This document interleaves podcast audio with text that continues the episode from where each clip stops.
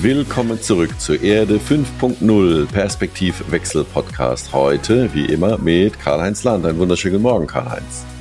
Hallo, guten Morgen, Roland. Ich habe dich ja in den ersten acht bis zehn Folgen immer angekündigt. Äh, das haben wir total vergessen, als Buchautor, äh, als Sprecher auf vielen Bühnen, was er jetzt ja. lange Monate ähm, äh, ja, pausiert hat. Können wir gleich drüber sprechen. Ja. Äh, Keynote-Speaker, beliebter, äh, sehr stark ausgebucht, habe ich in den letzten Tagen wahrgenommen oder letzten Wochen auch schon wieder. Äh, bin ich gespannt, was du so zu berichten hast.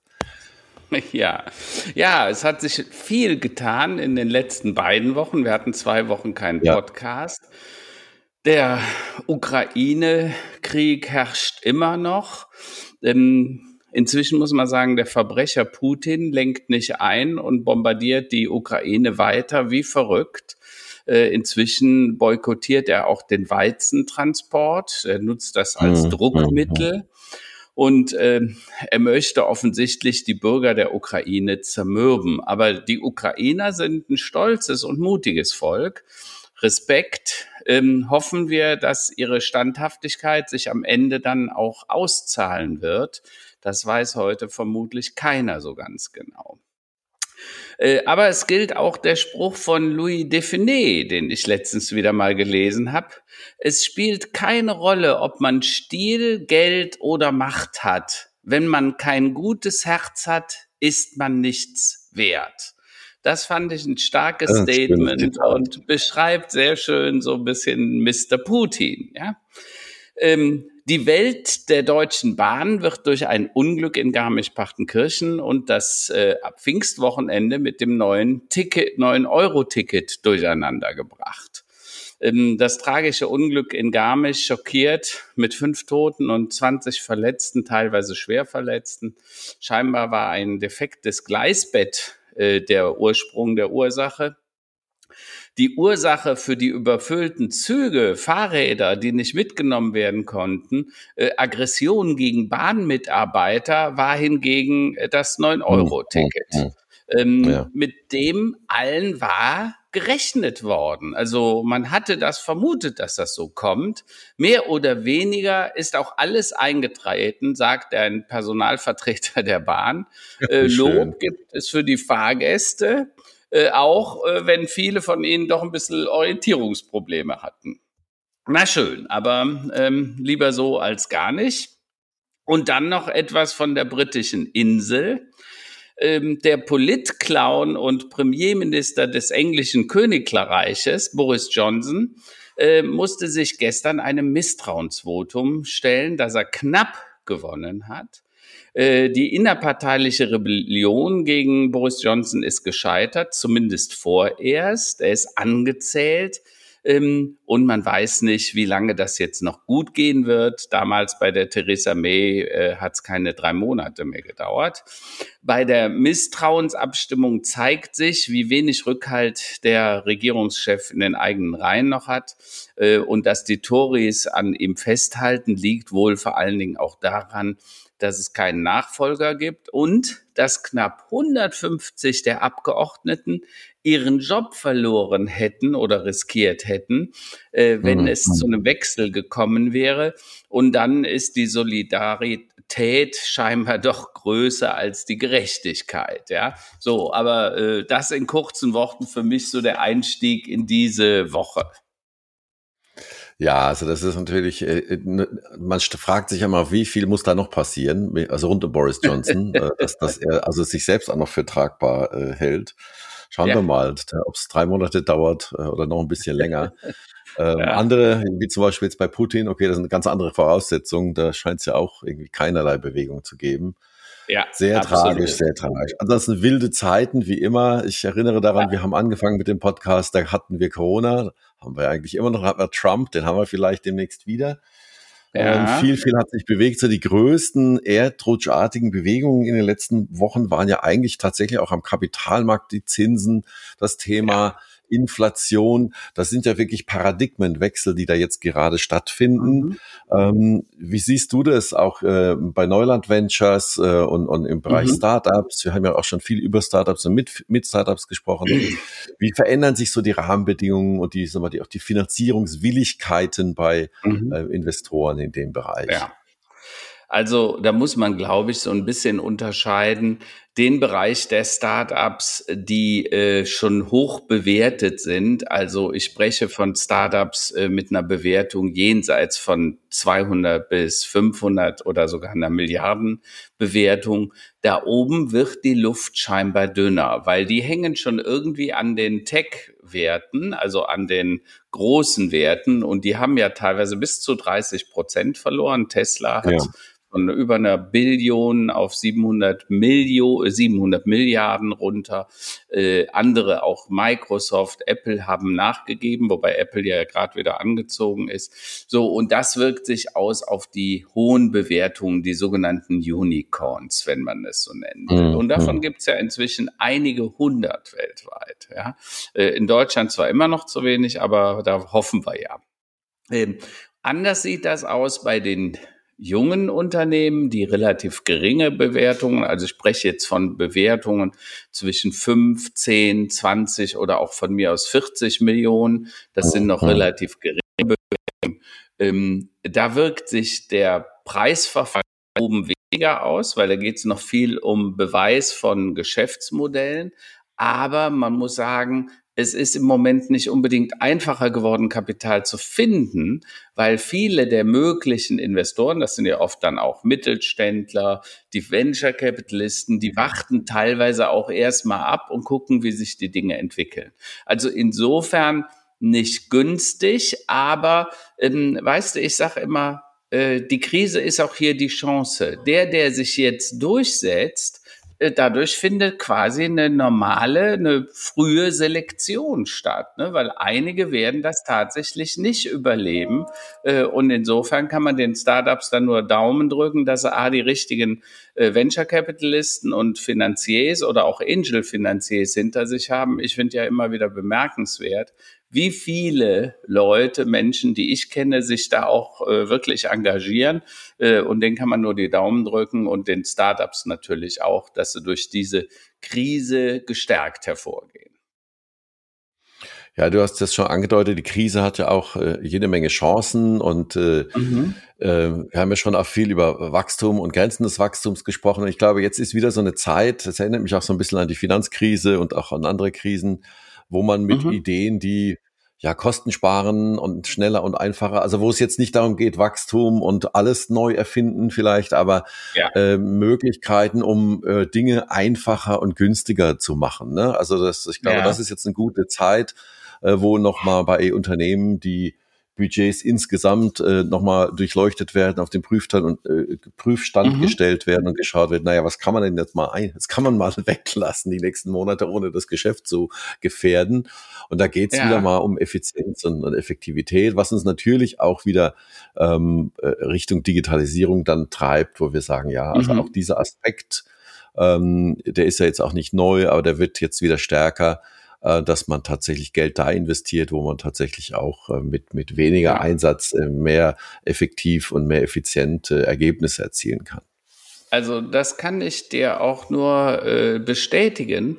Ähm, du hattest ja vorhin gesagt, im Moment, man sieht wieder, die Vorträge nehmen wieder zu. Also ich bin wieder ziemlich viel auf Reisen. Ich war jetzt am am äh, Donnerstag und Freitag äh, in Bad Saro. Das ist hinter Berlin, übrigens ein wunderschöner Fleckchen Erde, schon fast ein Urlaubsort, also wie so, ja. äh, wie so eine Insel direkt da am Scharmützelsee.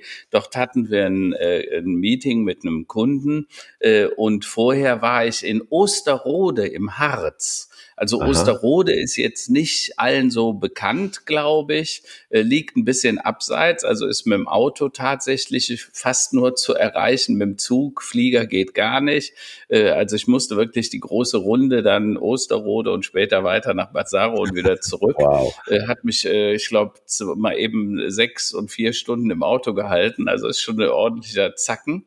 Aber ich hatte doch ein Gespräch oder einen Vortrag auf dem äh, Unternehmertag äh, der MECOM. Das ist eine Veranstaltung, die dort regelmäßig gemacht wird. Und ähm, da saßen, ich glaube, 160, 170 Unternehmer aus der Region äh, und haben meinem Vortrag Stillstand als Beschleuniger Covid-19 als notwendige schöpferische Zerstörung gelauscht. Und ich muss sagen, ich hatte selten so viel, so positives Feedback, so nachdenkliches, so bewusstes. Äh, und äh, mein Vortrag war irgendwie um 8 Uhr beendet. Äh, um halb elf habe ich gesagt, so, jetzt muss ich Schluss machen mit den Fragen, weil ich muss auch noch ins Bett, weil ich musste ja weiter nach Berlin. Ja, ja. Und äh, aber das war toll. Und das heißt, die Menschen nehmen die Themen Digitalisierung, Nachhaltigkeit, gesellschaftlicher Wandel, äh, Umwelt, also sprich Klimawandel und so weiter. Was passiert da? Die nehmen das wahr und äh, gestern erschien dann ein Artikel im Harzer Kurier oder im Harz mhm. Kurier, so heißt er, glaube ich, mhm. richtig, eine Zeitung. Mhm. Und der begann mit den Worten Lust auf Zukunft machen. Und das war die Zusammenfassung meines Vortrages, ja. Und man hat das sehr schön beschrieben. Und das zeigt, die Menschen suchen wieder nach Anhaltspunkten, die Krise als Chance zu nehmen, auch die Katastrophen für Wandel, für Veränderung. Und das äh, finde ich extrem positiv. Das ist interessant. Also das ist, heißt, du hast den Eindruck, dass die, die ähm, diese lange Phase in der Pandemie, die natürlich alle irgendwie blockiert und alle zum Umdenken gezwungen hat, auch so ein bisschen, äh, dass wir jetzt nicht alle wieder zurückfallen in das alte Muster, weil ich habe so ein bisschen den Eindruck, alle machen so weiter wie vorher. Du meinst tatsächlich, es gibt ein großes Umdenken. also ganz also, offen, bereit dafür weil, zumindest ja, man muss ja immer eins sagen. Ne? Also wenn du mich gefragt hättest, wo findet der Wandel zuerst statt, ist das in Berlin oder in, in äh, Köln oder Frankfurt, hätte ich gesagt wahrscheinlich. Aber wenn du dann mit diesen Unternehmern gesprochen hast, ja. dann hat man schon das Gefühl, die wollen. Die sind auch offen, ja. Ähm, und Offenheit ist ja immer die erste, die Grundvoraussetzung für Wandel. Ähm, da kann man sich im Gegenteil über so eine Schlagzeile aus den letzten Tagen, die ich äh, verschwiegen habe, äh, Elon Musk, unser Superman, ja, äh, möchte gerne Superman, sage ich auch manchmal gerne. Äh, der hat ja äh, zwei Skandale mal wieder herbeigerufen. Einmal, indem er sagt, äh, also die Twitter-Jungs, die Übernahme, die ist noch nicht safe, weil ähm, äh, da sind zu viele Fake-Accounts, dafür will er nichts zahlen, mhm. was man nachvollziehen könnte. Mhm. Äh, aber äh, er hat auch gesagt, Schluss jetzt mit Homeoffice. Er will, dass wieder alle zurück an den Arbeitsplatz ja, kommen. Ja. Er will, dass ja, jeder Mitarbeiter 40 Stunden an seinem Arbeitsplatz ist. Ne? Und da muss man sich fragen, lieber Elon Musk, welchen Knall hast du eigentlich nicht gehört, ja? Ähm, und weißt du, er gibt ja immer wieder vor, er würde die Umwelt retten wollen äh, mit seinen Elektrofahrzeugen und er ist für das Gute und äh, aber ja, viele ja. seiner Initiativen versacken auch scheinbar äh, und so die Kultur, Firmenkultur, Mensch scheint da jetzt offensichtlich nicht zu sein und ich weiß nicht, ob du es mitbekommen hast, der Brandenburger Betriebsrat fängt an, sich zu formieren und die sagen, ja, aber jetzt langsam Schluss mit lustig, ja. Lieber Illen, du bist ja in Deutschland, so machen, was du willst, äh, kannst du hier nicht, Geht ja. Nicht so einfach, und, ja, ja, äh, ja. Ehrlich gesagt, das freut mich so ein bisschen, dass er vielleicht jetzt doch nochmal etwas Widerstand in Deutschland bekommt. Du sagst es gerade äh, zurück ins Büro, das heißt, da äh, mit die Unternehmer, mit denen du gesprochen hast, ähm, klar, wenn du natürlich Fertigung hast, äh, Produktion hast, wo, wo, wo, wo, Menschen physisch anwesend sein müssen, da stellt sich Sache, die Frage ja. Stellt sich, du ne? kannst keinen Tesla bauen, wenn du nicht in der Fabrik bist, so, ja. so schwierig. Aber ja. Also jetzt äh, Osterrode liegt ja da so ein bisschen am Rand, äh, ist nicht verkehrstechnisch jetzt so gut zu erreichen. Das habe ich ja gerade schon mal erwähnt. Mhm. Trotzdem boomt Osterrode, weil mhm. die die Krise auch als Chance sehen. Sie sagen, ja. mit Homeoffice können wir Leute für uns gewinnen, die wir sonst nicht gewinnen können. Mhm. Äh, mhm, es mhm. ist ein Bauboom in Osterrode. Es gibt kaum mhm, noch Gewerbe und es gibt auch kaum noch Wohnflächen. Das mhm. heißt, mhm. du kannst dich dran erinnern, wir haben vor einem Jahr schon gesagt, es wird zu so einer Art Renaissance äh, des ländlichen Raumes kommen. Der ja. wird nämlich ja, ja. deutlich attraktiver wieder. Und durch die, das Erlauben von Homeoffice wird das wahrscheinlich nochmal beschleunigt. Und wenn du ganz ehrlich bist, die jungen Menschen, die in der Stadt kaum noch eine Chance haben, Eigentum zu erwerben. Jetzt, wo noch die. Zinsen steigen, ja. Die Immobilienpreise sind schon hoch. Das war nur erträglich, weil die Zinsen unten waren. Mhm. Wenn die mhm. Zinsen jetzt noch steigen, haben junge Menschen, die gerade im Stadt keine Chance mehr Eigentum zu schaffen. Und das ist sehr schlecht. Denn wenn die kein Eigentum schaffen können, dann ist das bestärkt das die, die, die quasi soziale Spaltung. Die Durchlässigkeit wird dadurch gefährdet. Also Durchlässigkeit im Sinne von, du kannst dir selber was schaffen, dich selber, selber Vermögen schaffen. Und das ist hoch ungerecht. Ja, damit wird die Ungleichheit verstärkt. Äh, und ich glaube, dass man jetzt in so Orten wie Osterode, aber auch in vielen anderen, die quasi Grenzgebiete sind, äh, wo, wo eben die Infrastruktur nicht immer so gut war. Und ich glaube, dass die das jetzt verstehen, ja. Und äh, das ist eigentlich super. Ja, also insofern, äh, die nutzen jetzt die Chance. Das finde ich toll. Also das heißt, die, die nachhaltige, ähm, das kann man glaube ich schon wirklich sagen, die nachhaltige Veränderung durch die Pandemie ist natürlich das, das Thema New Work äh, und, und, und ja. Work from Home, ja, oder wie der Deutsche gerne sagt, Home Office. Äh, mir ist es auch gestern wieder aufgefallen, ich bin äh, in Mannheim, äh, auf der Rückseite des Bahnhofs ist so ein großes, so ein Hochhaus, ein Bürohochhaus von einer Versicherung. Mhm. Und da stand ja. jetzt also nicht dran, hier Büroflächen zu vermieten, da stand jetzt dran, New Work Offices zu vermieten. Also man traut ja, sich schon ja. gar nicht mehr Büro zu sagen, ja, sondern. Äh, das heißt jetzt New Work Office so nach dem Motto, das ist fast so schön wie bei euch zu Hause und wenn euch die Familie nervt, dann kommt ihr mal wieder arbeiten.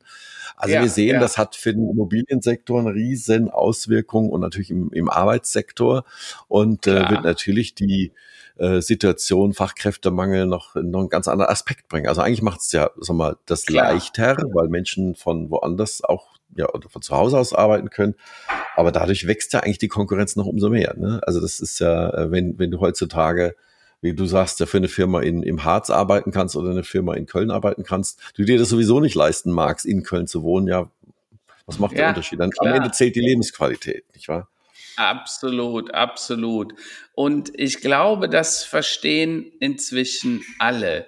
Das verstehen auf der einen Seite die Arbeitnehmer, die jeden Tag zur Arbeit gehen. Das äh, verstehen auch äh, quasi die Leute, die Unternehmer selber sind äh, und die sagen, hm, was machen wir denn da in Zukunft mit diesen Dingen? Wie gehen wir denn in Zukunft äh, mit den äh, Themen um? Und äh, dieses Thema Offenheit, Partizipation, ähm, äh, auf Augenhöhe arbeiten. Also ne, nicht von oben runter, sondern ne, auf, mhm. mit dem Mitarbeiter auf Augenhöhe.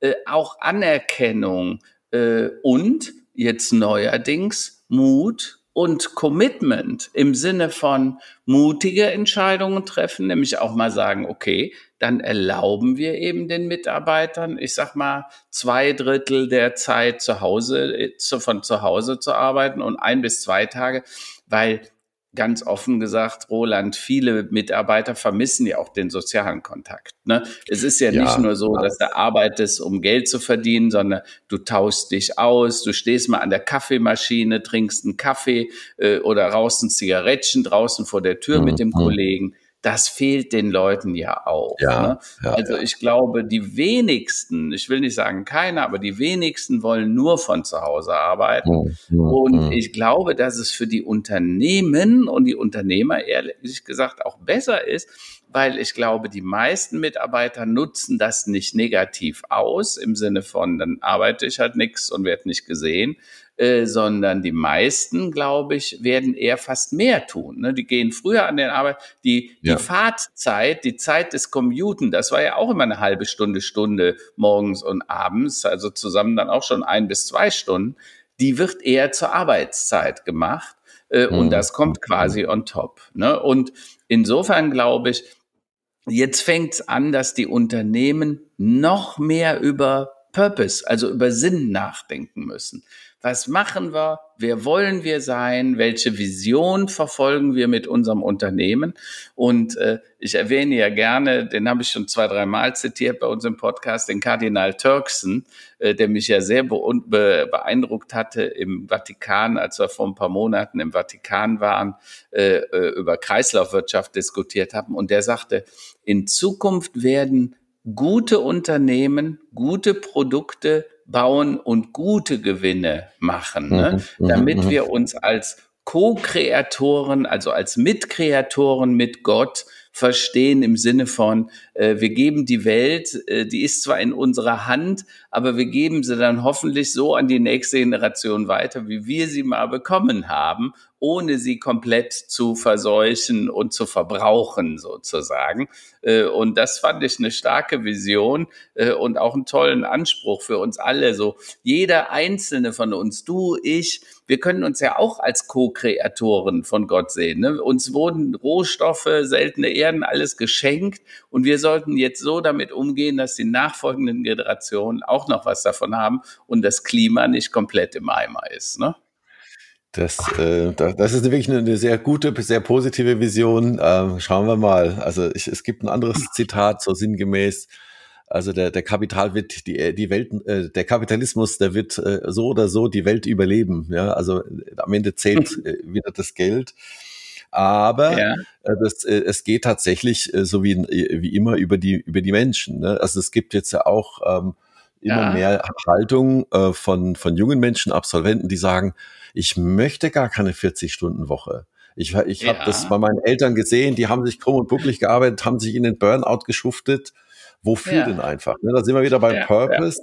Und es ist natürlich genau. total schwierig für ein Unternehmen, also ein Unternehmen, sagen wir moralisch so aufzuladen, dass du quasi ja. die, diese Purpose äh, und diese Erfüllung über deine Arbeit auch bekommst. Ne? Natürlich, ja. also idealerweise liegt das so, äh, unterstützt sich das gegenseitig. Ne? Also der, der ja. Purpose im Privaten und der Purpose natürlich auch, auch in der Firma. Aber diese mhm. einfach nur arbeiten um des Geldverdienens willen, ich glaube, die Zeiten, also das, das da findet man vorbei. immer weniger Menschen. Das ist, da findet man immer weniger das, Menschen. Das, das glaube ich auch.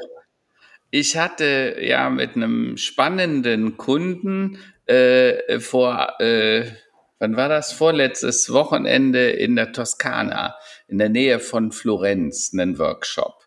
Äh, also du hast Leben, du meine Güte. Ja, es, es, war, es war sehr, sehr, also es hätte schlimmer äh, kommen können, sagen wir es mal so. Äh, äh, das war Castello Monastero, ein alte, altes Kloster, umgebaut zu einem Weingut und sehr nett gemacht. Und da hatten wir dann zwei Tage Workshop und es ging um das Thema äh, ähm, äh, Zukunft des Leaderships, also wie führen wir in Zukunft und wie machen wir unsere Unternehmen krisenresilient. Ne? Also es ging darum, was müssen wir denn tun, um in einer ich nenne es inzwischen Permakrisengesellschaft. Äh, also ja, ne, du hattest ja. die erste Krise, denkst, wenn die vorbei ist, wird alles wieder gut, dann kommt die zweite Irgendwas Krise, dann kommt die, Kri die, die ja. Corona-Krise und dann kommt, äh, wenn alles dann äh, so halbwegs be beherrschbar scheint, dann kommt äh, die Ukraine-Krise obendrauf oder die Katastrophe in der Ukraine. Und also muss man sich natürlich überlegen, wie mache ich meine Mannschaft, mein Unternehmen krisenresilient. Und das erfordert andere Dinge, also andere Anforderungen an die Mitarbeiter. Ne? Die müssen eigenständiger werden, die müssen Entscheidungen selbstständiger treffen können. Das hat natürlich dann sehr viel mit dem Thema Vertrauen zu tun. Wie vertraue ich denn dem anderen, aber auch mit der Kultur Entscheidungen zu treffen? Ne? Ist das eher hierarchisch, wo der Chef sagt, was gemacht wird und die anderen folgen? äh, nehme ich die dann wirklich mit? Oder ich weiß nicht, ob du dir die Frage für dich immer, wenn, wenn dein Chef dir mhm. sagt, jetzt mhm. machst du das so und so und da ist wenig Vertrauen, dann wird man sich wahrscheinlich eher dagegen wehren.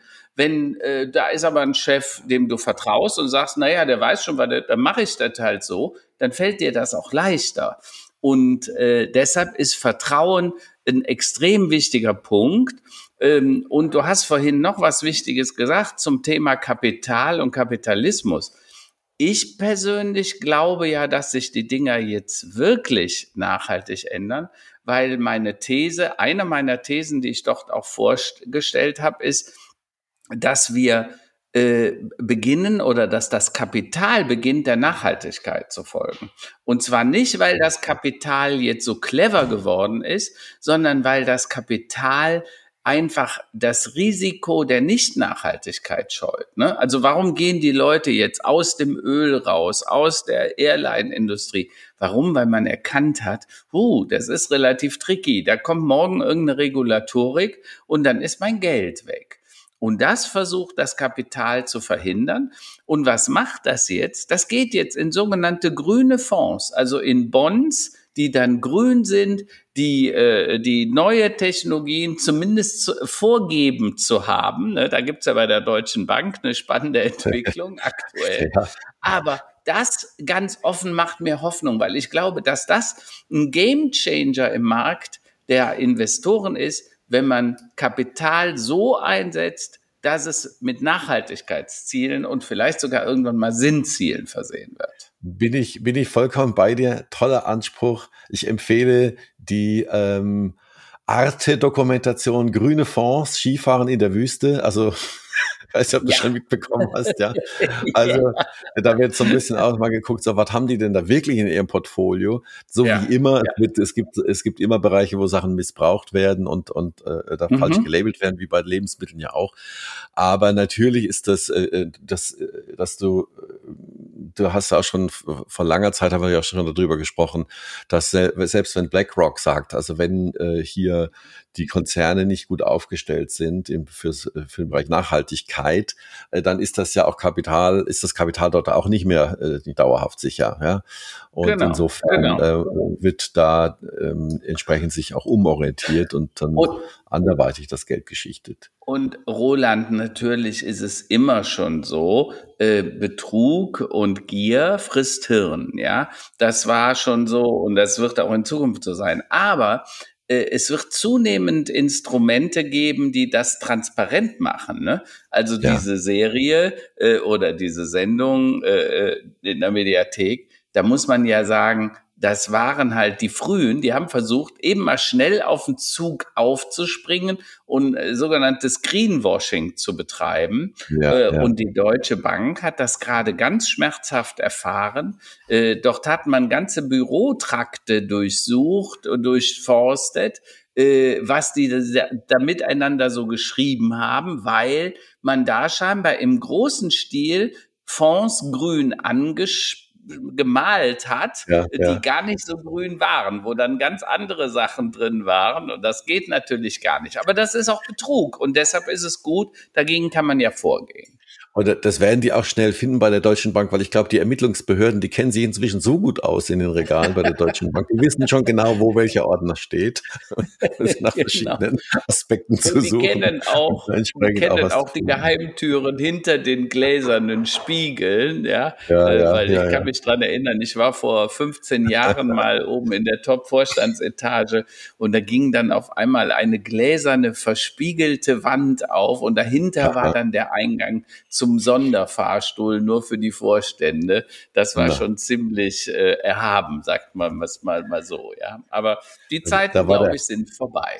Die sind, da war der Purpose äh, angetrieben vom, von Ego und äh, von äh, mein genau, Fahrstuhl ist genau, als Genau. Und äh, very, very VIP. Also die waren alle very important persons. Ich glaube, die sind inzwischen sehr auf dem Boden der Tatsachen geholt worden, sagt man es mal so. Ne? Aber was bleibt? Die Welt ist komplex, ja.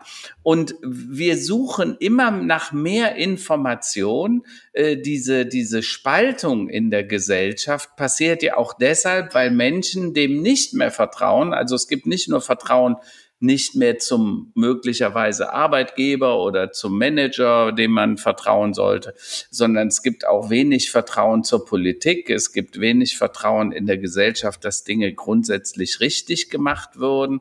Ähm, und weil das so ist und weil wir immer Informationen vermissen, gibt es dann auch viele Verschwörungstheorien. Mhm. Und weil wir Informationen vermissen, wird eben eine zunehmende Unsicherheit bleiben. Und äh, in diesem Workshop, den wir da in äh, Toskana hatten, äh, da ging es ja um diese Krisenresilienz. Was muss man denn tun, um eine, eine Organisation, eine Firma, eine Unternehmenskultur so aufzubereiten, dass sie krisenresilient werden. Welche Maßnahmen können dort ergriffen werden? Äh, und das sind oft sehr einfache Maßnahmen, äh, sehr einfache, auch vertrauensbildende Maßnahmen. Äh, da haben wir zum Beispiel drüber gesprochen, über die Rolle der Vorbilder. Ne? Was, was machen mhm. denn mhm. Vorbilder? Ne? Was, also was du selber vorlebst. Ne? Also nochmal in Anspielung an die Ach, VIPs ja. in der Deutschen Bank früher, diese Superstars, die sich Feier liegen ließen und dann sagten, ach, diese paar hundert Millionen, das sind doch für uns Peanuts, ja. ja und damit ja, doch viele Menschen sehr vor den Kopf gestoßen haben. Ne? Äh, Nochmal zum Thema Nachhaltigkeit. Jetzt haben wir gerade ja. festgestellt, bei den Fonds, äh, Greenwashing und so weiter und so fort, das passiert immer mal wieder.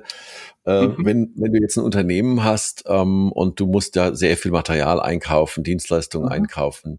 Ähm, du hattest mal gesprochen von, von so einer Art, äh, ja, Nachhaltigkeitsmanagement-System. Mhm. Wie weit mhm. ist denn die Wirtschaft da? Ist das schon ein, ein, Aspekt? Also ich kann mir vorstellen, klar, ich meine, es werden CO2-Zertifikate äh, gehandelt und, und all diese Dinge.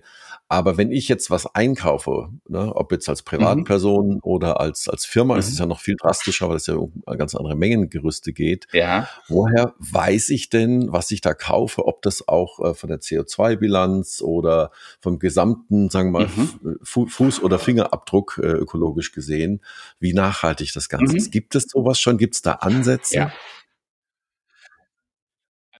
Äh, das sind eigentlich zwei Frageblöcke. Das eine, diese IBMP angehen, das ist die Impact und Balance Management Plattform. So, das ist ein System, eine Firma, die wir gerade bauen, wo wir äh, was ausgründen wollen, auch mit äh, staatlicher Förderung. Wir haben da Fördergelder beantragt im Zukunfts Zukunftsrevier äh, oder zukunftsrheinisches Revier. Äh, äh, es geht um Unternehmen, was tatsächlich im Rheinischen Revier ansässig sein werden soll äh, und wo wir dann eine Plattform schaffen, die CO2 messbar, managebar macht, bis hin zum, dass du das austauschen kannst, Zertifikatehandel, das ganze Thema Lieferkette, also Lieferkette inklusive Soziales, also Arbeitsbedingungen ah, messen und nachweisen kannst und zwar vertrauensvoll, ohne dass der Vorgänger, also der Vorlieferant immer alles preisgeben muss. Trotzdem wissen wir, mhm, mhm. dass das äh, den, den Anforderungen genügt oder entspricht. Und das Dritte ist das ganze Thema äh, der Kreislaufwirtschaft, weil in Zukunft wird der Kreislaufwirtschaft eine ganz neue Bedeutung zukommen. Wir werden feststellen, ähm, ich weiß nicht, ob du es weißt, wenn du ein Gramm Gold aus Stein gewinnen willst, also aus einer großen Goldmine, wie, wie viel Tonnen äh, musst du etwa bewegen? Hast du eine Idee, wie viel Tonnen Erde? Oh, 20, wahrscheinlich ja, mehr. Es sind zwei bis drei Tonnen um ein Gramm Gold, ja. So, so also muss schon auch. viel. Äh, so. so, wenn du eine Tonne Handys bewegst und recycelst, weißt du, wie viel Gramm Gold du gewinnst? Wahrscheinlich wesentlich mehr. 200 bis 400. Ja, das heißt, ja, das Mining der Zukunft wird in unserem Müll und Schrott sein, den wir dann wieder in den Kreislauf zurückführen. Ja, und das macht übrigens ökonomisch totalen Sinn, das macht auch ökologisch totalen Sinn. Und da machen wir uns jetzt gerade mit solchen Systemen auf den Weg, bis hin, dass man sagt, Design for Sustainability. Also wenn du ein Produkt designst, mhm. egal ob jetzt eine Kaffeemaschine, ein Auto oder ein Haus, dann kannst du das so designen, dass möglichst viel sich im Kreislauf zurückführen lässt. Mhm. Ja, so dass du mhm, mhm. keine Rohstoffverschwendung hast, äh, bis hin, dass du Module wiederverwerten kannst. Und wo es jetzt drum geht, das sind eigentlich die konventionellen Geschäftsmodelle, die sind auf der einen Seite will ich die mehr digital machen, weil digital ist oft ein Hebel für mehr Nachhaltigkeit. Mhm, und auf der mhm. einen Seite, anderen Seite will ich sie mehr sustainable machen, also nachhaltiger. Und das führt dann zu äh, nachhaltigen Geschäftsmodellen und digitalen. Und was wir eigentlich erreichen müssen, das ist das, was die sogenannten Zebra-Business-Modelle machen, also Zebra-Geschäftsmodelle. Das sind okay. Geschäftsmodelle, die haben nachhaltig äh, Wettbewerbsvorteile, indem sie nachhaltig sind und die führen dann immer zu so einem kollektiven äh, äh, ähm, äh, Kreislaufwirtschaftsmodell. Und das, glaube ich, das müssen die äh, Unternehmen jetzt lernen. Also die Zirkularität als äh, äh, Garantie fürs Überleben in Zukunft. Und mhm. das passiert. Und da sind wir ja auch mit Neuland in der Beratung sehr stark unterwegs. Also wenn die, mhm. diese Themen interessieren, äh, das sind einige der Schwerpunkte, wo wir sagen, das muss jetzt passieren. Dafür müssen solche Plattformen entstehen. Wir müssen quasi so das Airbnb äh, der Nachhaltigkeit erfinden oder den Amazon Web Service für Nachhaltigkeit und das wird gerade ja, oder ja. das passiert gerade jetzt und da sind irre Chancen äh, für die Wirtschaft, ne, weil nachhaltiger zu wirtschaften wird in Zukunft wesentlich äh, und ja. aber es ist auch für die Umwelt natürlich gut. Das ist ja mega interessant, weil man hat ja die letzten 10, 15 Jahre immer davon gesprochen, dass die Plattformgeschäftsmodelle sind da, da mhm. der große Durchbruch, ja? ja. Aber die Plattformen sorgen ja letztlich äh, zu Monopolbildungen. Ne? Also wenn man die Plattform nur so gut genug baut wie eine Amazon oder wie ein Airbnb oder wie ein Uber, dann ja. führt das ja tatsächlich auch zur Monopolbildung. Das ist ja dann genau das Gegenteil. Also das muss ja, also oder wir sehen es ja auch bei, wenn du so Menschen hast wie Elon Musk, die dann ähm, Absolut. machen, was sie wollen, ja, das ist ja nicht wirklich nachhaltig ist, für, außer vielleicht in der Pressemitteilung, ja.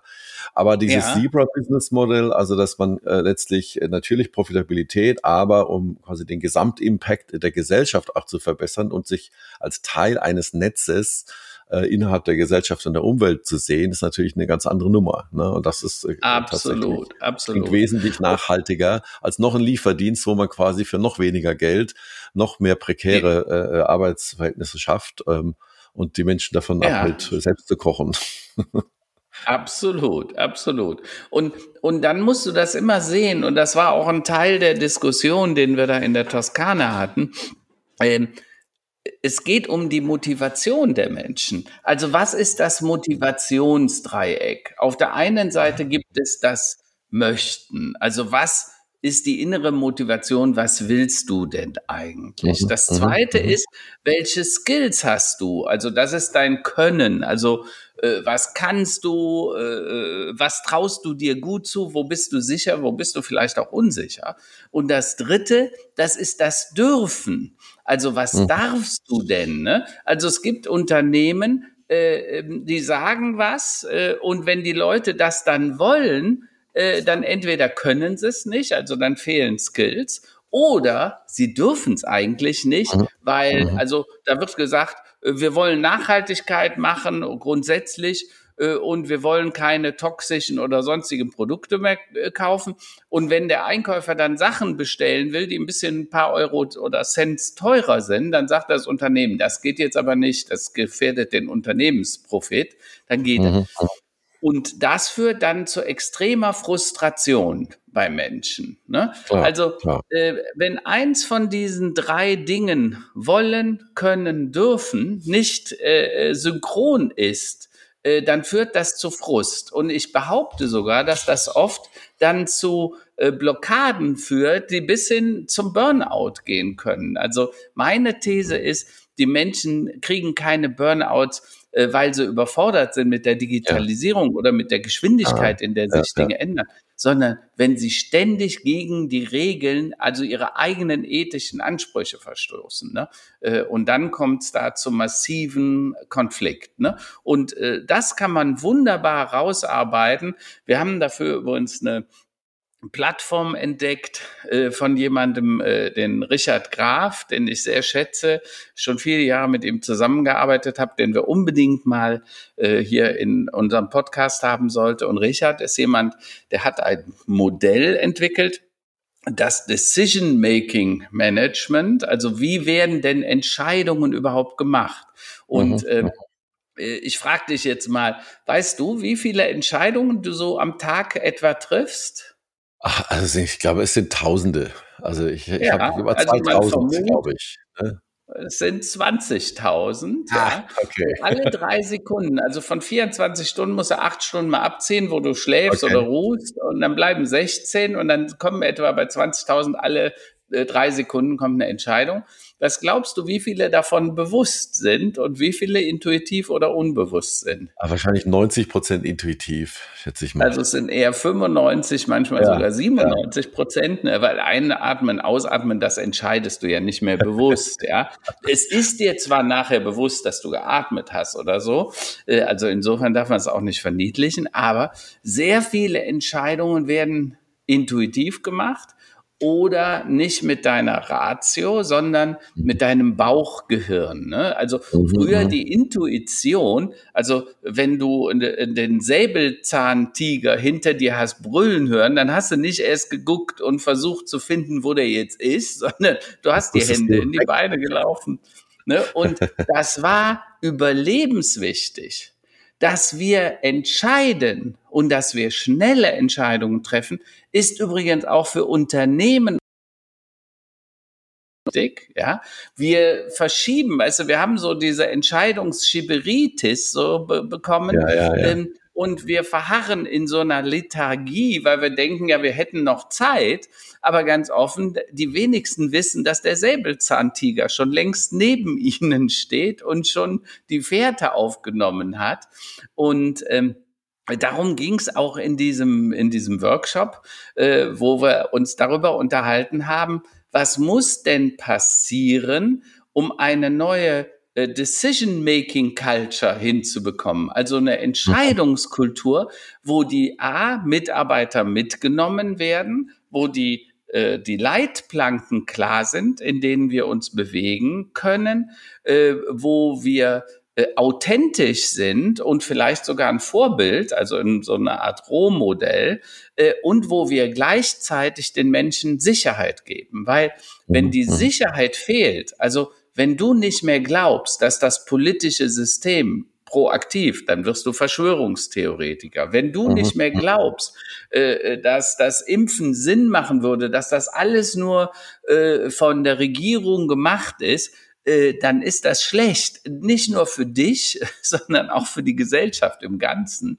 Äh, und deshalb glaube ich, dass wir der Menschheit und den Menschen wieder mehr Sicherheit geben müssen. Sicherheit in die Systeme und das kann das System der, der Führungskultur im Unternehmen sein, das kann das politische System sein, egal. Ähm, und äh, die Krisen führen da halt oft zum Gegenteil, nämlich zur Verunsicherung. Äh, und das führt dann dazu, dass wir die Menschen leider nicht mehr mitnehmen. Ne? Also das, was ich immer sagen, Veränderung beginnt im Kopf der Menschen äh, und wir müssen die mitnehmen. Und dann sind wir bei dem Thema des Harzkuriers. Ja.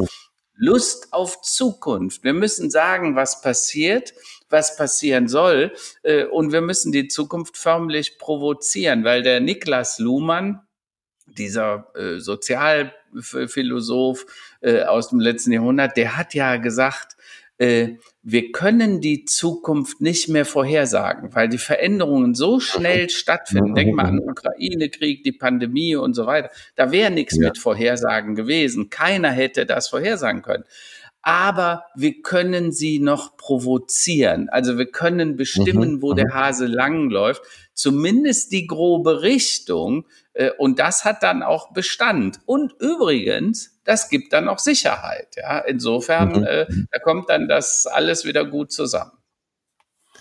Das sind große Themen. Ja, Niklas Luhmann Systemtheorie äh, muss ich mir auf jeden Fall mal durchlesen. Also ich kenne natürlich deine, absolut. deine, deine äh, Zitate da immer äh, gerne und, und äh, erlebt es ja auch immer bei dir, die Zukunft provozieren. Wir müssen ja auch tatsächlich das ist ja das Gute, man kann die Zukunft ja tatsächlich selbst bauen. Also das ist ja schon mal klar. Genau. Und da, da hatten wir ja auch schon mal vor ein paar Episoden drüber gesprochen.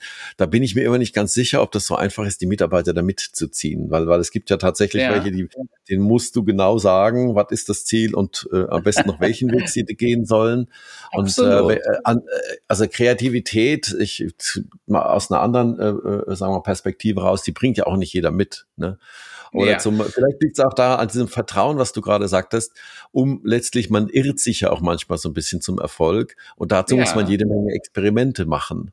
Und äh, genau. um Experimente zu machen, muss man natürlich auch wissen und akzeptieren und vollkommen klar sein, dass nicht jedes Experiment, Experiment klappt. Frag mal die Gründer von Dial.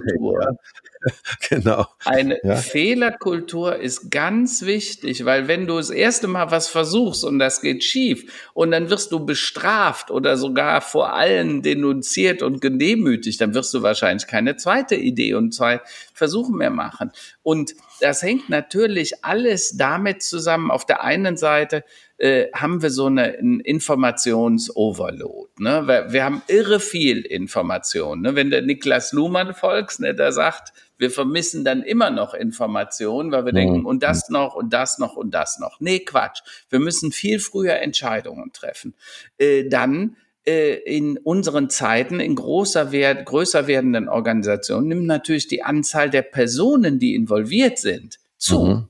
Und das mhm. ist dann oft auch eine Entschuldigung für die Trägheit des Systems, weil wir ja mhm. all die Leute, allein so ein Meeting zusammenkriegen, ist ja teilweise schon der Horror. Drin, ja, ne? ja, ja, ja. Dann gibt es aber auch ähm, unzuverlässige Entscheidungsmacher. Du weißt nämlich gar nicht, warum der das will. Also Thema so Digitalisierung und äh, der Frosch und der Teich. Ne? Ja, ja. Jetzt äh, sagst du, wir wollen jetzt einen, einen bestimmten Bereich digitalisieren und damit ist auch klar automatisieren und dadurch werden hinten fünf Arbeitsplätze freigesetzt. Dann kann es natürlich sein, dass einer der Entscheidungsfinder äh, äh, äh, der sagt, ey, dann hat meine Abteilung keine zehn Mitarbeiter, sondern nur noch fünf. Ich verliere Status dann mhm. äh, ist, wird der zum unzuverlässigen Entscheidungsmacher, weil vielleicht denkt er auch ein bisschen an sich und nicht nur an die ja. Firma. Ne? Ja, natürlich, na klar, klar. Dann kommt dazu, dass das alles immer schneller gemacht werden muss, dass es komplexer ist und manche Dinge auch, uh, da weißt du gar nicht, was passiert denn da, ne?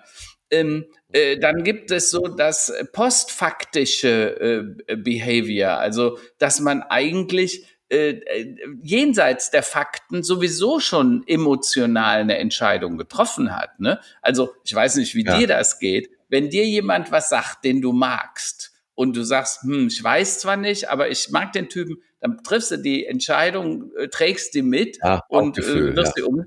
So, äh, wenn das jemand ist, der dir auch noch blöd gekommen ist und wo du sagst, so ein Schwätzer, äh, dann wirst du da vielleicht eher nicht tun. Ja? Richtig, richtig, so. ja klar. Dann, dann, was wissen wir denn überhaupt über unsere Entscheidungsalgorithmen? Ne? Wir entscheiden ja auch binär eins aus.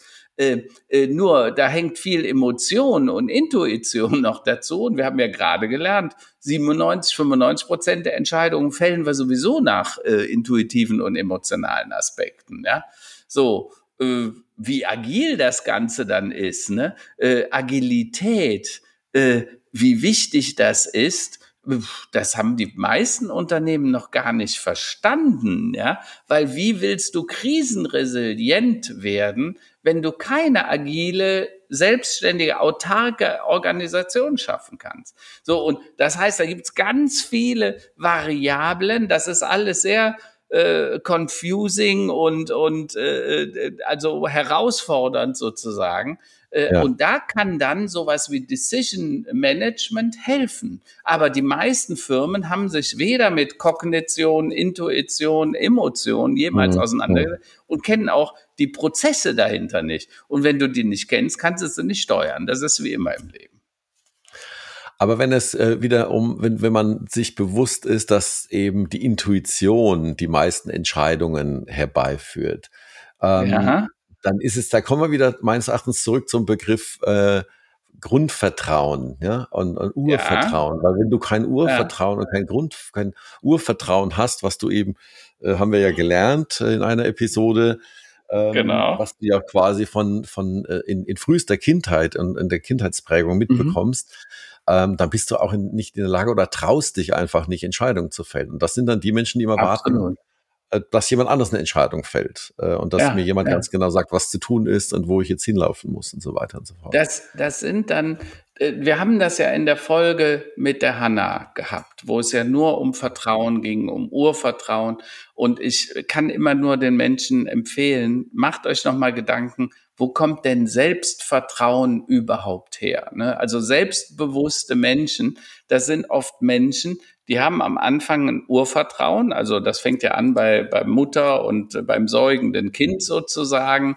Da ist ein Urvertrauen, du wirst nicht fallen gelassen, man fängt dich wieder auf. Wenn du mal gefallen bist, dann sind die anderen für dich da und helfen zu reparieren, was zu reparieren ist. Ähm, und daraus werden dann Menschen, die sich was zutrauen und am Ende selbstvertrauende Menschen, also die auch in sich eine gewisse Ruhe haben äh, und, und die das dann auch weitergeben können. Und die gehen natürlich anders mit Risiken um und mit Entscheidungen als die, die kein Selbstvertrauen und die das Urvertrauen auch nie kennengelernt haben, weil äh, gibt ganz prekäre Familiensituationen, ne, wo, wo man, da willst du gar nicht wissen, was da alles passiert ist, was da in der Kindheit an Vertrauen nicht aufgebaut oder sogar brutalst zerstört wurde durch mhm. die Ver mhm. Verhältnisse. Und äh, da müssen wir eigentlich ansetzen. Und als Arbeitnehmer, Arbeitgeber oder auch als ähm, äh, Führungspersönlichkeit in einem Unternehmen, wo ich manage und äh, auch teilweise Hunderte oder Tausende von Menschen führen soll, da ist es natürlich wichtig zu verstehen, äh, habe ich es mit jemandem zu tun, der ein Urvertrauen hat, der auch Selbstvertrauen hat, der nicht nur Ja sagt, ne, weil also Mr. Putin, der hat wahrscheinlich um sich herum eine ja Führungskultur aufgebaut, nur Ja-Sager. Der hört nur noch, was ihm gefällt und macht dadurch einen Fehler nach dem anderen. Und die anderen, die wurden alle weggewischt. Ne? Die, die ja, hängen ja. irgendwie in Novosibirsk in irgendwelchen äh, Kur, Kurhäusern wahrscheinlich alle. Und äh, da werden die jetzt zurecht erzogen. Ne? Und äh, die Chinesen machen das aber vermutlich auch nicht anders. Ne? Denk mal an das Thema der Uiguren und so weiter. Ja, ja, ja. Äh, und da muss man einfach sagen, da machen wir Riesenfehler. Und als Unternehmen, als Organisationseinheit, und das gilt in Unternehmen wie auch im Großen, da ist halt ganz wichtig, dass ich diese Offenheit habe, dass die Leute auch mitmachen wollen, ne? weil Partizipation das ist auf der einen Seite ein Angebot, aber auf der anderen Seite ja auch äh, äh, eine, in gewisser Weise eine Herausforderung. Das muss ich dann auch wollen. Ja, na, natürlich, klar. Also wenn du, wenn du äh, die, die, die Frage ist halt, ähm, wie finde ich oder wie, also wenn ich jetzt so Einstellungsgespräche mache, wie finde ich das quasi mhm. raus? Ne? Ob jemand äh, Urvertrauen mhm. hat, äh, ob jemand ähm, ängstlich ist, ob jemand ein Blender ist. Ja, ja das gibt's ja auch oftmals, ja. dass Menschen sich einfach sehr, sehr gut verkaufen. Ähm, ja. Wie, wie höre ich, oder wie, da gibt's ja bestimmt noch Tests, nicht wahr? Also Einstellungstests oder Fragen, Fragetechniken, wo man das quasi raus. Oder würdest du auch da auf dein Bauchgefühl hören?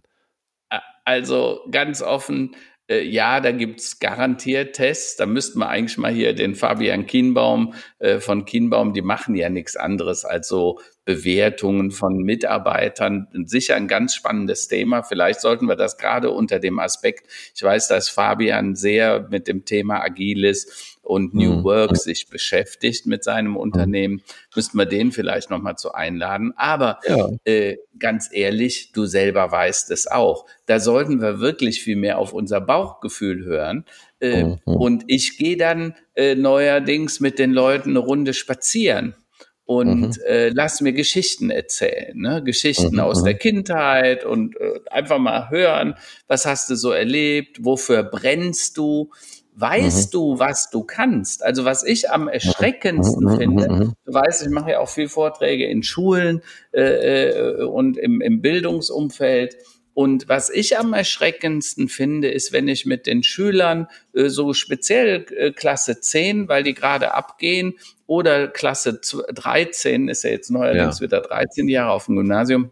Und wenn du die dann in der 13 fragst, wofür brennst du, was kannst du richtig gut? Da kommen ja. oft wenig Antworten. Ja, und, ja, äh, und ich muss sagen, wenn unser Schul- und Bildungssystem 13 Jahre braucht oder bei Hauptschülern, Realschülern dann eben oder Gesamtschülern äh, 10 Jahre und am Ende der Jahrgangsstufe 10 und 13 können die Schüler nicht sagen, was sie gut können, was sie nicht gut können, äh, was sie gerne machen würden oder was sie auf keinen Fall machen würden. Ja, nur diese vier einfachen Fragen dann muss ich sagen, dann hat ein Schulsystem wirklich versagt. Ja, weil, weil, ne, wie, wie willst du was gut machen, wenn du gar nicht ja. weißt, was du gut kannst? Ja, ja. Aber da spielen natürlich noch ganz andere Sachen äh, äh, rein. Da sind wir wieder bei der Medienschelte und, und bei, äh, ich zitiere da gerne Sibylle Berg, die, die spricht so sinngemäß von der Zerstückelung des Gehirns. Also, dass wir halt ja. heute, allem die Jugend, nicht wahr? Die, die böse Jugend, ja, die ja schon immer so schrecklich war. Aber natürlich ja. dadurch, dass sie ja nichts mehr leisten müssen, ohne, also um Dopamin zu äh, bekommen. Also sie liken, ja. sie klicken oder werden geliked. Und das geht ja. ja. das wird ja noch wilder. Bei TikTok muss man ja gar nichts mehr machen, man muss ja nur angucken. Also da ist ja quasi ja. Äh, die, die, die Handlung und das, das Skillset, was du mitbringen musst, um quasi eine Belohnung oder äh, äh, zu bekommen, die wird ja nicht mehr, die wird ja nicht anspruchsvoller, es wird immer weniger anspruchsvoll. Ja. Sodass die Menschen dann halt in, in den Bushaltestellen sitzen und einfach nur noch äh, wie in einer Dystopie ihre Screens vor dem Kopf haben. Und na klar, Aber, wenn die nichts lernen und keine Schwierigkeiten haben sofort, dann wachsen sie ja auch nicht an sich selbst. Und das ist, glaube ich, so genau, eins der genau. Dinge. Da kann die Schule halt auch nur bedingt was äh, helfen. Da müssen die Eltern dabei sein. Da, da spielt auch das Elternhaus eine ganz wichtige Rolle. Da spielt das Thema Urvertrauen. Da sind die ersten sechs bis zwölf Monate im, im, in der Entwicklung des äh, Kindes ganz wesentlich. Das heißt, in einer komplexer werdenden Welt, da brauchen wir auf der einen Seite diese persönlichen Skills, Selbstreflexion, selbstkritisch sein, die sozialen Skills, also wie arbeiten wir zusammen, äh, wie können wir gemeinsam zum Ziel kommen, Konflikte managen äh, oder auch mhm. mit Vielfalt äh, umgehen. Und die methodischen Skills, also Sprachfähigkeit, ne, aber auch Medienskills, Sprachfähigkeit, wenn Menschen sich nicht mehr ausdrücken wollen und können, das letzte, die letzte Form der, des Ausdrucks ist oft Gewalt, ne? also diese Gewaltexzesse. Ja, ja. Ne? Und äh, die, die sozialen Skills, diese fehlende Empathiefähigkeit dann. Ne? Ich kann nicht empfinden, was der andere empfindet, wenn ich den brutalst behandle, bis hin zum, ne, die treten den dann auf den Kopf, wenn er schon am Boden liegt. Ja, also vollkommen, das ist ja null Empathiefähigkeit. Ja, man kann sich nicht in den anderen hereinsetzen. Ne? Und das sind ja oft dann dieselben Gefühle, die haben total, äh, selben Menschen, die totale Rachegefühle haben. Ja? Also wenn ihnen sowas passieren ja, würde, würden die explodieren. Äh, wie wir Medieninformationen äh, nutzen und natürlich, wie wir auf Probleme und mit Aufgaben umgehen. Ne? Da sind wir dann wieder im unternehmerischen Bereich, wo ich sage, äh, ich brauche Mitarbeiter, die lösungsorientiert sein. Und das alles müssen wir halt berücksichtigen. Und das, die Summe des Ganzen ist, Entschuldigung, das Ganze ist mehr als die Summe seiner Teile. Und wir müssen endlich ja, ja. verstehen, dass alles mit allem zusammenhängt. Auch alle Methodenkompetenzen, sozialen, pers persönlichen und natürlich auch mit dem Thema äh, Organisations- und Führungskulturen. Äh, und dann bist du wieder beim Thema Krisenresilienz. Wenn du das verstehst, dann kannst du auch eine Organisation aufbauen, die krisenresilient ist und die dann auch vernünftige Entscheidungen im Sinne des Unternehmens, weil ein Unternehmen, ne, es muss eine gute Organisation muss gute Produkte schaffen, die gute Gewinne. Also es ist überhaupt nichts gegen Gewinne zu sagen, wenn sie denn aus ja. den drei genannten guten Produkten und guten, äh, guten Unternehmen kommen. Ja? So und äh, äh ja.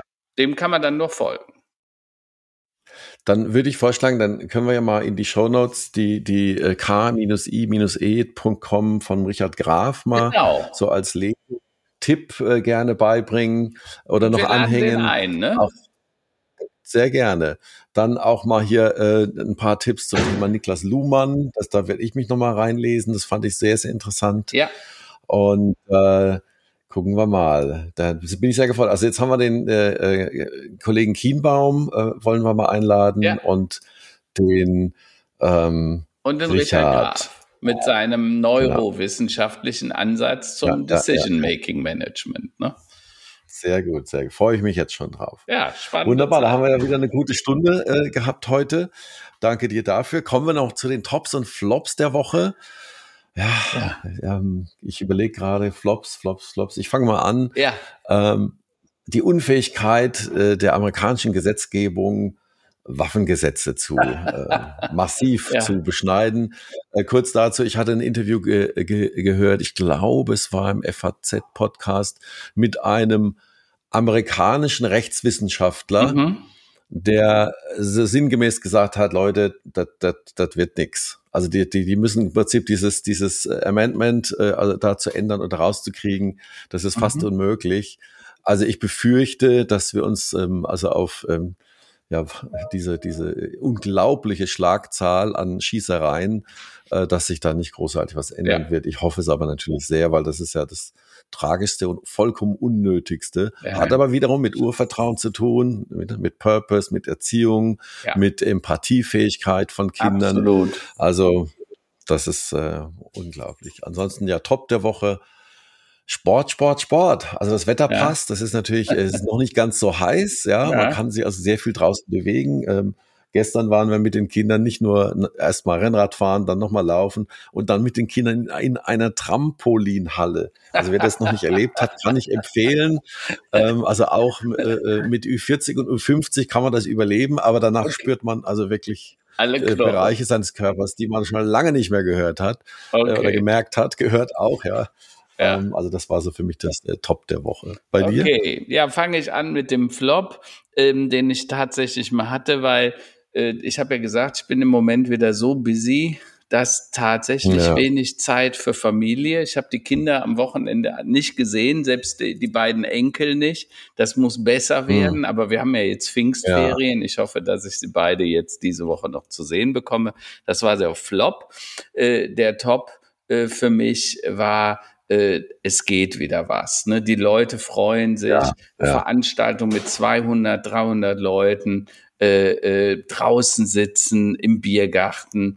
Es ist schon wunderschön. Ja, ich warne nur davor, bitte Leute, lasst euch weiter impfen. Ja, impfen ist gut. Äh, wir hatten ein paar Corona-Fälle jetzt auch tatsächlich in der Familie aber wir haben nichts mhm. bekommen, obwohl wir gemeinsam auf Hochzeiten und anderen festlichen Veranstaltungen mhm. waren. Impfen hilft und schützt euch und die anderen. Also insofern, das waren meine Tops und Flops und äh, es soll ja zum Wochenende jetzt, die, zur Wochenmitte soll es ein bisschen büselig werden, äh, aber dann kommt der Sommer zurück, freuen wir uns auf den Sommer. Euch allen eine gute ja, Woche.